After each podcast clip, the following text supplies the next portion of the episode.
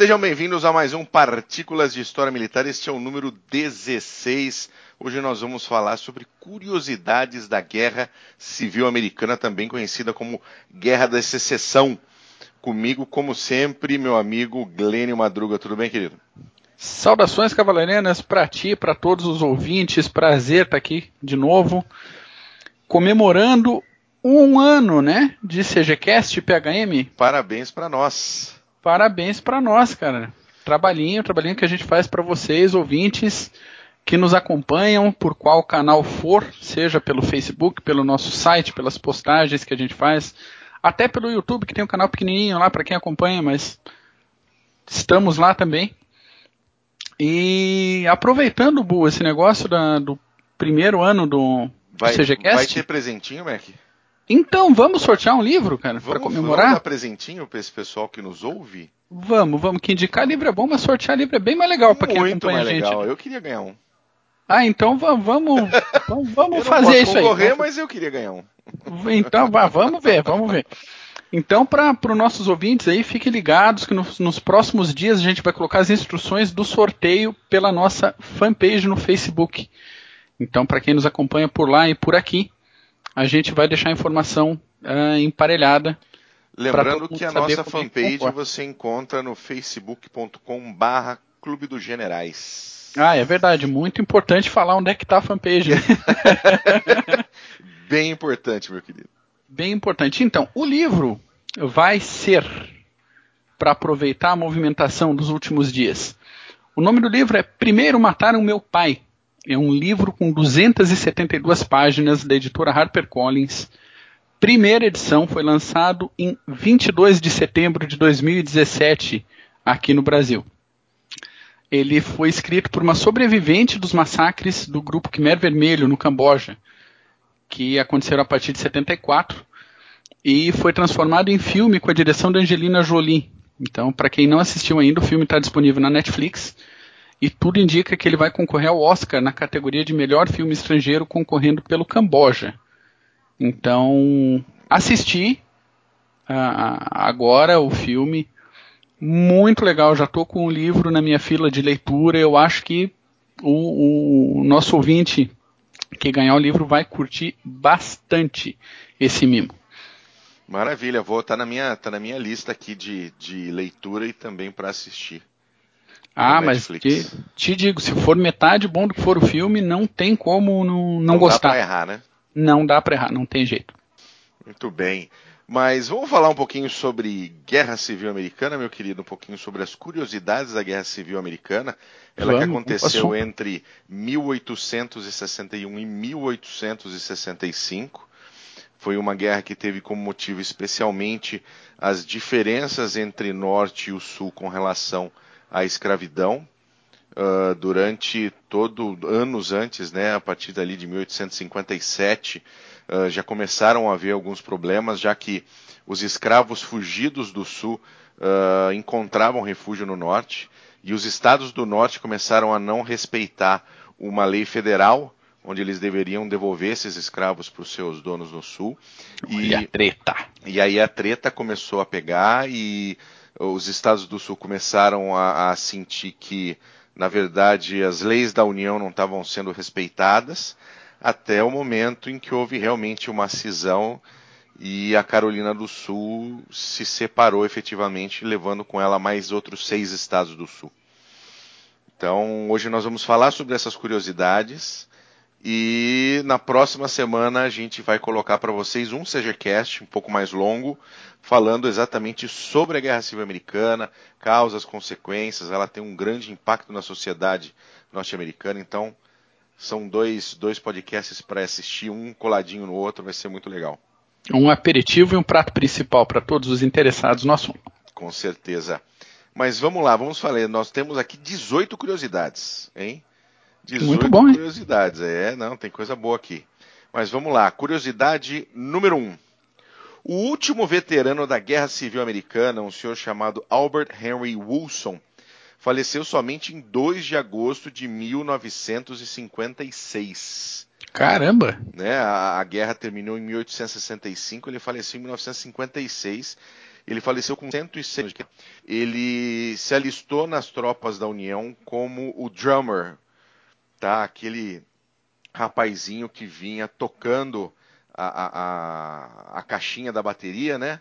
O carinha do repique, o carinha lá na frente. do repique, que ele, né, ele tem lá a sua, a sua função de dar uh, uh, ritmo né, à tropa.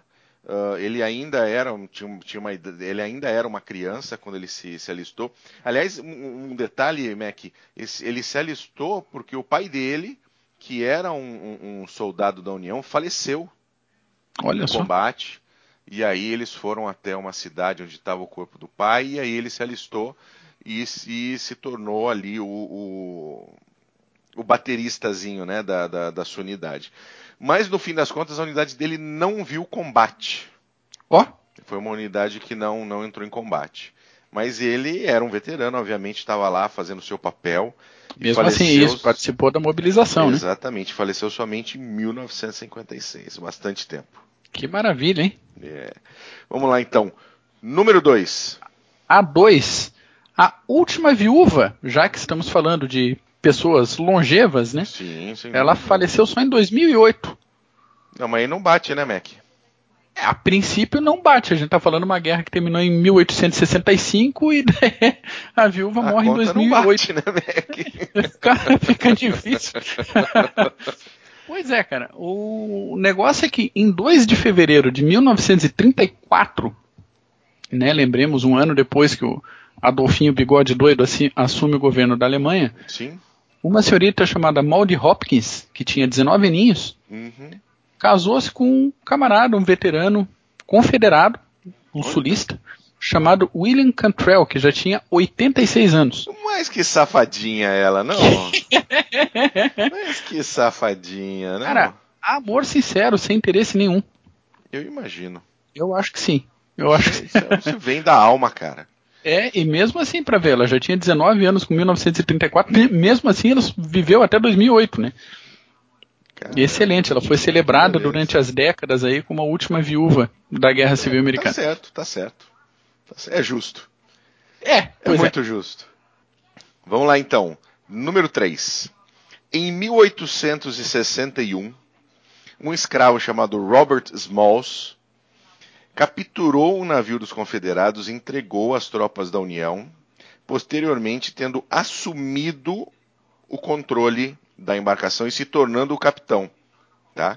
É só coisa linda. Exatamente. Uh, ele pegou o seu, seu. Era um barco de transporte, o CSS Planter. Eles estavam no, no porto de Charleston, uhum. navegando pelas, em, em, em águas confederadas. Mas aí ele pegou e obviamente junto com seus companheiros de navegação, navegou até o, o bloqueio da União e entregou o navio. O, o, exemplo dele foi tão convincente para o Lincoln, presidente já então, que o aceitou como soldado no US Army e no US Navy. E ele se tornou então o comandante desse, desse navio de transporte. Que que é confiança, hein? Não, que, que impressionante. Depois da guerra, calma que tem mais. Depois da guerra, ele, obviamente livre, comprou a casa na qual ele era mantido como escravo antes. Toma! E ainda foi eleito para cargos políticos pelo Partido Republicano, o mesmo partido do Abraham Lincoln. Olha só, coisa linda, hein? Impressionante, cara. Cara. Que carreira, hein? Isso que a gente tá falando em metade do século XIX, a gente não normalmente não não espera tanta proatividade, vamos dizer é assim. Excelente, excelente. Mas vamos lá, meu querido, número 4. Número 4, primeiro Memorial Day, que é uma homenagem aí aos falecidos mortos em combate, até os civis mortos durante a Guerra Civil Americana. Sim. Ele começou, né, o primeiro foi realizado por cerca de 10 mil ex-escravos em celebração, né, em homenagem há vários combatentes da União que foram mortos em um campo de prisioneiros. Então, o, eles morreram nesse campo de prisioneiros, foram enterrados lá. O cemitério foi feito no campo de prisioneiros e essa, esses, essas 10 mil pessoas se reuniram, foram fazer uma celebração, teve desfile de crianças, com é, cerca de 1.500 crianças. Caramba. E mais, é, e mais homenagem, limpeza dos túmulos, o negócio. E daí, a partir dessa situação, a homenagem foi sendo repetida anualmente e ainda é repetida hoje em dia, como lembrança aos combatentes da Guerra Civil Americana. Caramba, impressionante. Isso que é agradecimento, hein? Pois é, pois é. Isso que é agradecimento. Bom, vamos lá. Número 5. A Companhia A do 11º Regimento de Infantaria foi formada praticamente por membros da Universidade do Mississippi. E por conta da cor dos seus uniformes, o uniforme cinza, ela foi chamada de University Grace. Acontece que a unidade entrou em combate na Batalha de Gettysburg e sofreu 100% de baixas. que beleza. Então, todos aqueles garotos de universidade que foram lutar por aquilo que acreditavam Sim. acabaram falecendo na Batalha de Gettysburg. Aqueles que não morreram uh, uh, daquela mesmo regimento foram reintegrados à Companhia G para morrer num outro dia. Ah, é claro, né? né? Ainda então, mais, um, um metade do século XIX, regimento de infantaria, é isso aí mesmo. É, é, é, um detalhezinho do quanto a guerra, a guerra é, é morte, né? É, sem dúvida nenhuma. E o, o, quanto pode pesar abraçar um ideal e ir para o combate, realmente. Não só em, na, na, parte teórica, vamos dizer assim, como realmente uhum. pegar a arma e ir para o front. É Exatamente. Mas vamos lá, número 6. Número 6, um dos critérios para o recrutamento na Guerra Civil era que os combatentes tivessem pelo menos quatro dentes frontais opositores. Já está indo antes. A né? capivarinha. A capivarinha, a é, capivarinha. dois dentinhos em cima e dois dentinhos embaixo que se apoiassem assim. Para que o pessoal pudesse abrir o saco de pólvora, desamarrar as coisas tal. Ter pelo menos aqueles. Que dentinho, né? Que, que o pessoal brinca, para É, um para abrir a garrafa de cerveja, o outro para doer, né? então, né, como a criatividade do pessoal e o medo do, do front era pesado, né? Sim. Muitos jovens arrancavam os dentes da frente para não serem convocados para a guerra. Que beleza, hein? Ah, mas melhor ficar banguelinha na frente assoviando sem, sem abrir muito a boca do que tomar tiro em Gettysburg. Pelo é menos verdade, é alguns optaram por esse caminho. Que coisa interessante esse. Mas vamos lá. Número 7. Se, sempre Oi. que o ouvinte vira uma capivarinha por aí, lembra da Guerra Civil Americana. Lembra da Guerra Civil Americana. Número 7. Assim como em diversos conflitos no século XIX e anteriores, as doenças mataram muito mais do que a metralha. A diarreia, fosse pela cólera ou qualquer outra doença, foi a principal causa de mortes na Guerra Civil Americana. Ou seja, o cara não morria pela bala e nem pela espada, ele morria de tanto cagar. Baixaria. E a coisa era tão séria que existia um código de cavalheiros para não atirar em quem estivesse de cócoras ali, dando aquele, né, promovendo aquele barreado. Fazendo, né? regando o matinho. Carrega, tava ali, né, dando aquela Deixa adubada no mato. Não, não, não atira nele porque é sacanagem muito grande. É, é não, mas era, né? Convenhamos. né? É uma sacanagem muito Pô, grande. tanta gente de pé ali tomando tiro. Não, vou mirar naquele cara que tá de quatro no canto lá. O cara Deixa já tá carinho. com uma diarreia desgraçada e não vai tomar tiro. É, pois é. Não, e, e, tem a, teve a malária também. O, o, é muito legal pesquisar essa parte médica. É legal, legal. Hoje em dia é bonito aqui, limpinho e sem diarreia, né? É. Mas é interessante pesquisar essas condições sanitárias da, da guerra, e não só dessa, mas também guerra da Crimeia, a guerra da, tri, da Tríplice Aliança aqui, também conhecido como Guerra do Paraguai.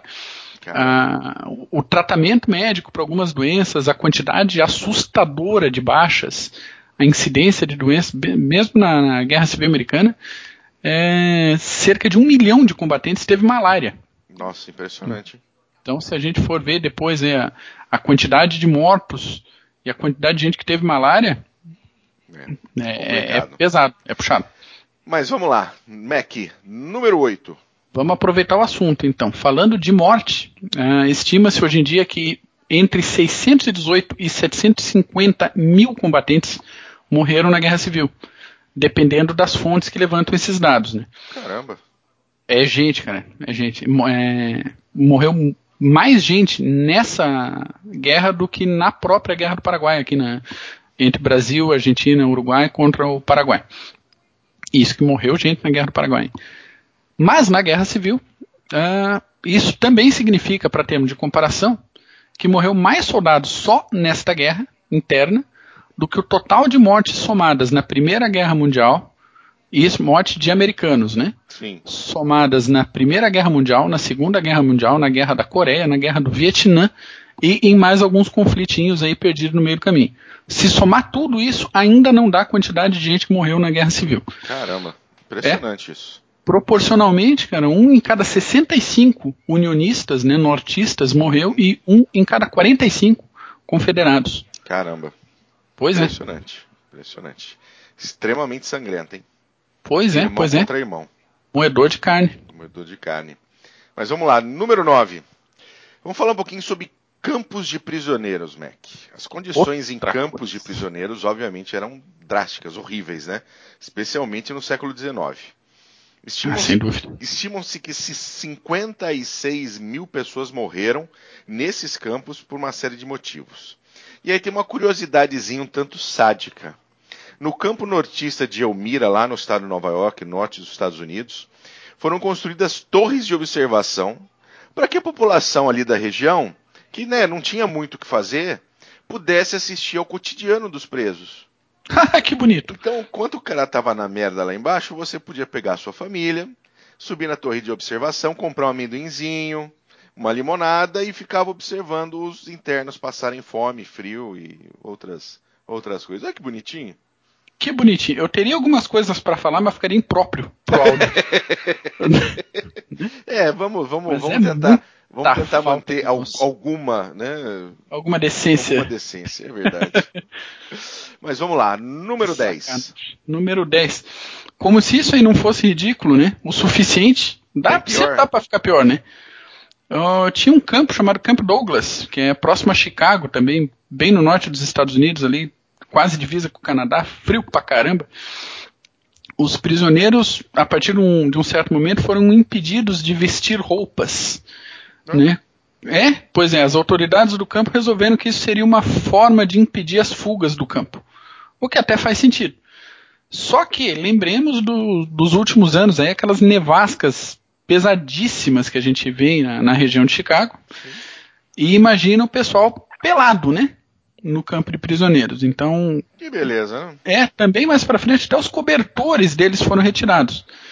Então as fugas diminuíram. pouco é bobagem. Exatamente. Então, não só diminuiu as fugas, como diminuiu bastante o número de sobreviventes no campo, porque eles congelavam até morrer e acabou. E Nossa, enterra lá na vala comum e um abraço. Manda um recadinho pra família, quando manda. coisa, hein? Nossa senhora. Bom, A brutalidade a do século XIX. brutalidade, a brutalidade, é verdade. Vamos lá. Número 11.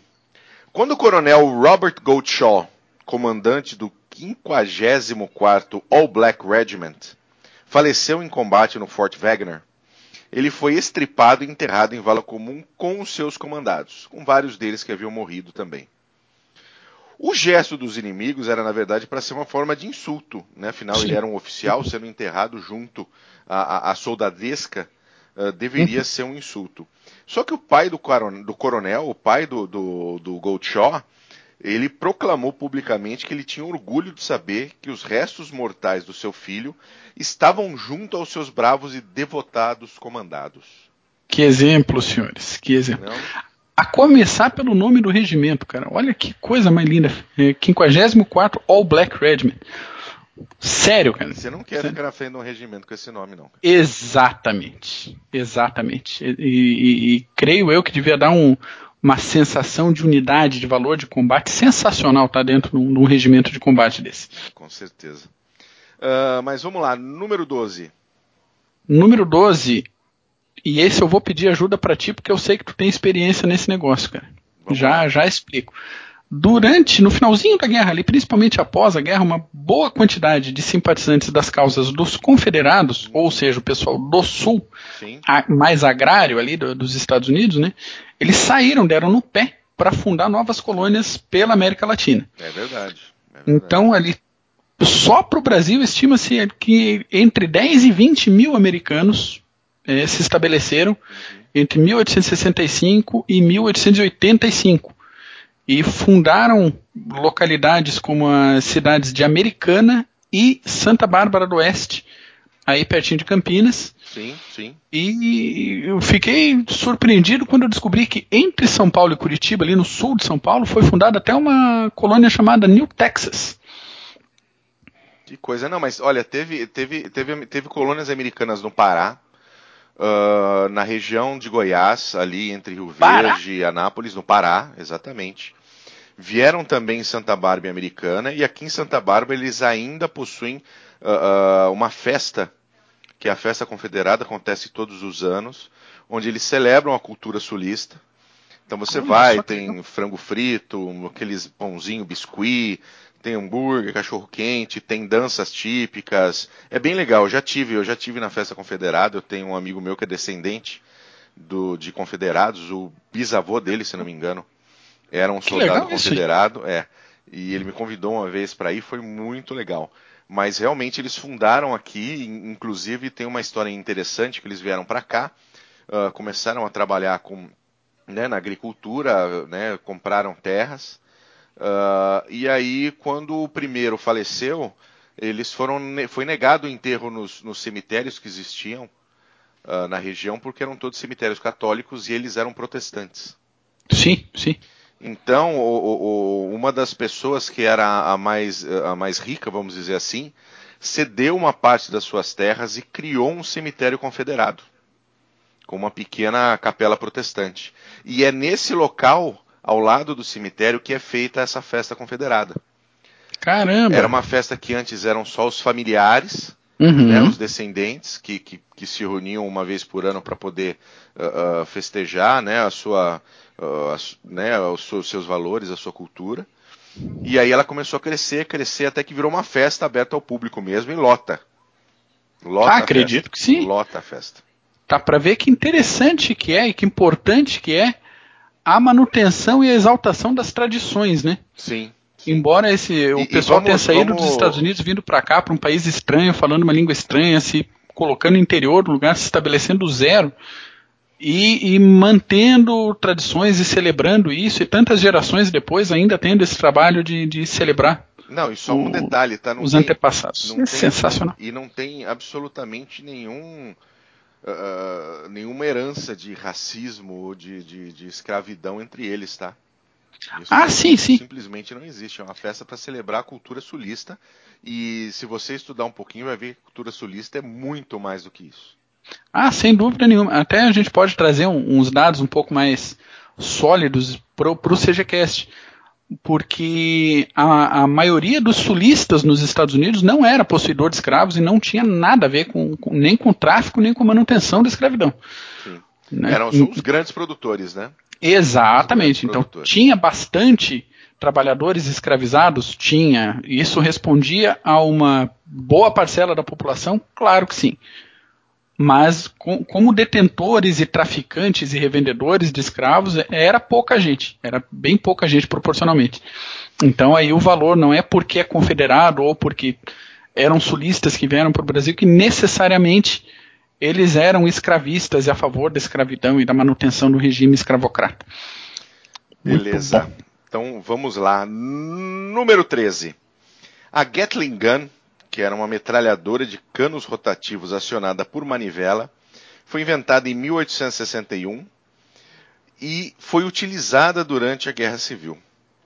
Apesar do aumento significativo de volume de fogo, ou seja, uma metralhadora que conseguia disparar vários disparos por minuto contra tropas que ainda possuíam armas de carregar pela boca.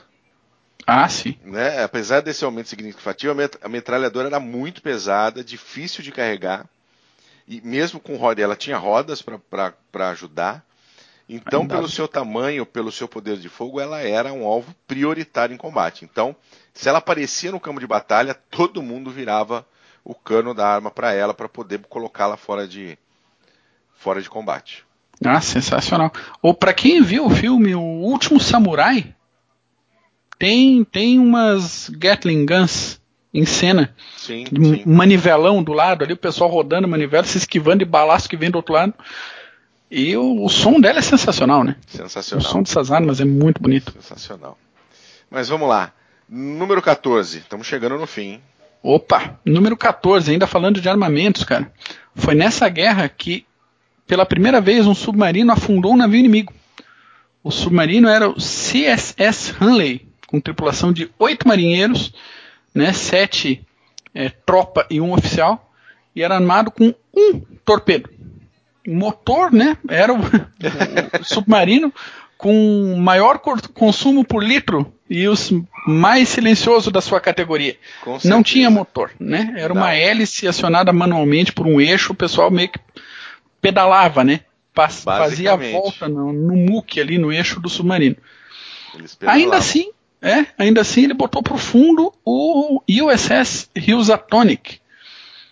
Pois é, acontece que durante o combate o Hanley foi danificado, né? Você até tem mais detalhes para nós aí, e afundou. Foi recuperado 136 anos depois e hoje em dia tem processo de restauração nos Estados Unidos. Exatamente. Inclusive, durante, durante o seu processo de, de, salva, de, de salvatagem, uh, eles descobriram a causa da, da, do afundamento. Né? O que aconteceu foi que depois que o Honley bateu no Rosatoni e, e, e, deu ré né, para se deslocar, para se separar do torpedo, o torpedo ficava na frente. Uh, ele não deu tempo dele sair, dele ter uma distância suficiente para a explosão. Então o pessoal e o próprio o pessoal dentro do submarino morreu pela diferença de pressão da explosão. Tá, é, só volta um pouquinho. Espetou o torpedo? Ele espetou o torpedo. O torpedo ficava na ponta, ele espetou a carga. Não era bem um torpedo, né? Ele espetou aquela carga explosiva. Era uma lança submarina. Deu ré, era uma lança submarina. Uhum. Deu ré e aí aquilo explodiu e, e afundou o Housatonic e eles também. Eles também. Pois é, mesmo assim, foi iniciada a era dos submarinos. Iniciada a era dos submarinos. Excelente. Mas vamos lá, número 15. Com 9 anos de idade, um garotinho chamado John Clam fugiu de casa para lutar na Guerra Civil. O exército da União o aceitou e colocou ele no tamborzinho para marcar a marcha dos combatentes. E aos 11 anos, ou seja, dois anos depois, ele se tornou o mais jovem suboficial do exército americano. Em 1915, ele era o último veterano da Guerra Civil ainda em serviço durante a Primeira Guerra Mundial. Caramba! Sujeitinho o, também precoce, não? Pô, precoce encardido pra caramba. Ele é, teve mais ou menos a pegada do, do Albert Wilson, né? Albert Henry Wilson, que começou sim, bem cedinho na sim, guerra. Exatamente. E foi embora. Só que enquanto o Wilson foi o, o veterano mais longevo, esse teve o serviço ativo mais longevo, né? Teve o serviço ah, ativo mais longevo, isso é Até 1915 na atividade, é sensacional. Impressionante. Vamos lá então, número 16. 16. Nathaniel Bedford Forrest. Ele foi um homem que ganhou uma fortuna com o comércio de escravos. E conforme o movimento abolicionista avançava nos Estados Unidos, ele fundou e liderou a organização Ku Klux Klan, famosa e que infelizmente existe até hoje. É uma organização que na sua origem não tinha como objetivo o extermínio, apesar de vários assassinatos terem sido cometidos, mas eles eram radicalmente contra os direitos civis aos negros libertos, né, livres e libertos. Sim, sim. Um baita no sacana. É um bando de filho da puta. Filho da puta. Além disso, esse cara foi general dos confederados, e como o vaso ruim não quebra, né, ele teve 29 cavalos baleados debaixo durante o, os combates e sofreu quatro ferimentos diretos. Ainda assim, ele sobreviveu à guerra e morreu. É, impressionante. E morreu só em 1877 por conta de algumas complicações com diabetes. Esse aquele foi um então, famoso já vai tarde, né? Já exatamente, 29 cavalos perdidos, o cara não, não morre, desgraçado, quatro ferimentos em combate, não morre mesmo com a falta de higiene. E daí foi morrer de açúcar. Foi morrer é, de é. açúcar, impressionante. é fogo, né? Mas foi, foi também. Comer capim pela raiz adubar, banhado, morfético dos infernos. Mas vamos lá. Número 17, a penúltima, Mac. Nós vamos falar de William Harvey Carney ele foi um combatente negro a ganhar a medalha de honra na Guerra Civil.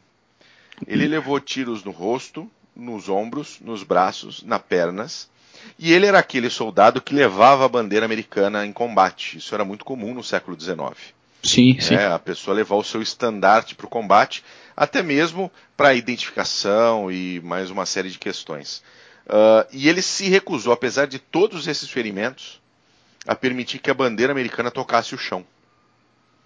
Então ele se arrastou com a bandeira americana, sempre sem que ela tocasse o chão, até que ele conseguisse alcançar um outro soldado onde que pudesse carregar a bandeira durante a batalha. Que maravilha, hein? Que Não, maravilha. absolutamente é, impressionante e também a, a dedicação, né? A dedicação pela causa. Exatamente. Ele é considerado o primeiro negro, né? O primeiro hoje de, falam, chamam de é, é, afro-americano, né? Sim, ele é o primeiro negro a receber a medalha de honra do Congresso americano. Eternizado na história. É. Eternizado na história, sem dúvida nenhuma. E agora a última, meu querido, número 18. Número 18. O general Stonewall Jackson foi ferido gravemente em combate. Né? Coisa normal, porque muitos generais do século XIX, em todos os continentes, eles lideravam seus soldados na linha de frente. Sim, sim, muito Então, comum. Muito, bem comum, bem comum. Um desses ferimentos causou a amputação do braço esquerdo dele. Também, coisa normal. É, durante a guerra houve cerca de 60 mil am- amputações, né? Impressionante. Com, com aquela higiene massa que a gente conhece, né? Não, e você imagina o seguinte: facão, a amputação era o melhor negócio. né? É, claro. Porque claro. você, não, você não tinha nenhum tipo de anti-infeccioso. Uhum. Se você tivesse a infecção naquela, naquela ferida da perna, você morria, né? Exato, Você exato. morria de infecção O- generalizada. Então era o- melhor cortar fora logo, porque se não corta, vai morrer. Exatamente. O problema é que nessas amputações, tem muita gente que tinha só deslocado o ombro ou a perna foi amputado junto, né? Teve gente que foi amputada por luxação. Mas tudo bem. Amputaram o braço, jogaram o braço de canto, tá lá o Stonewall Jackson é, se recuperando um pouco do baque, né? Sim. De- do serrote. Aí um reverendo chamado Beverly Tucker Lacey viu o braço do general jogado no canto Uhum. e resolveu fazer um enterro cristão digno pro braço. Belezinha? Pensa o medo que esse cara tinha do, do Stonewall Jackson, né? Então, até. Fogo, né? Até hoje, o homem né, e o braço não foram reunidos. Então, os visitantes curiosos aí podem visitar tanto o túmulo do General Jackson, quanto em outro, legal, em outro lugar, o túmulo do braço dele. Então tem um túmulo beleza. bonitinho até hoje lá, braço esquerdo do General Stonewall Jackson, para os passantes. Que coisa ridícula. Nossa senhora. Mas é bom. Ótimo, ótimo ótimas curiosidades da Guerra Civil, Mac.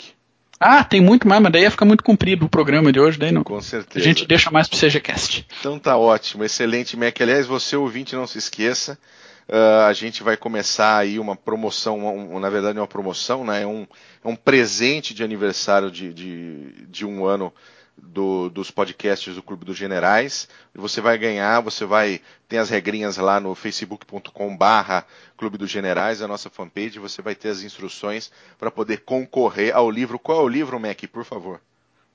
O livro chama-se Primeiro Mataram Meu Pai. Livraço da HarperCollins, lançamento, tá muito bem cotado. Fizeram um filme agora muito bom também, recomendo para todo mundo assistir. Sensacional. Maravilha. Então tá bom, meu amigo. De Muito- saída, de Oi. saída, queria mandar um abraço pro Alex Bonfá, que nos ouve nesse momento do carro, e para todos os que nos acompanham a cada episódio, juntinho com a gente aqui no PHM e no CGCast. Maravilha, já gravei o Pod of Wars 2 com a Le Bonfá. Opa, opa, daqui a sobre- pouco. Sobre Game of Thrones, a sétima temporada. Daqui a pouquinho já vai estar disponível também nos agregadores e todos os outros canais, tanto do Clube dos Generais como do Série Maníacos. Excelente, maravilha. Maravilha? Valeu, Mac. Obrigado. Eu que Ouvinte, agradeço. Um abraço. Tchau.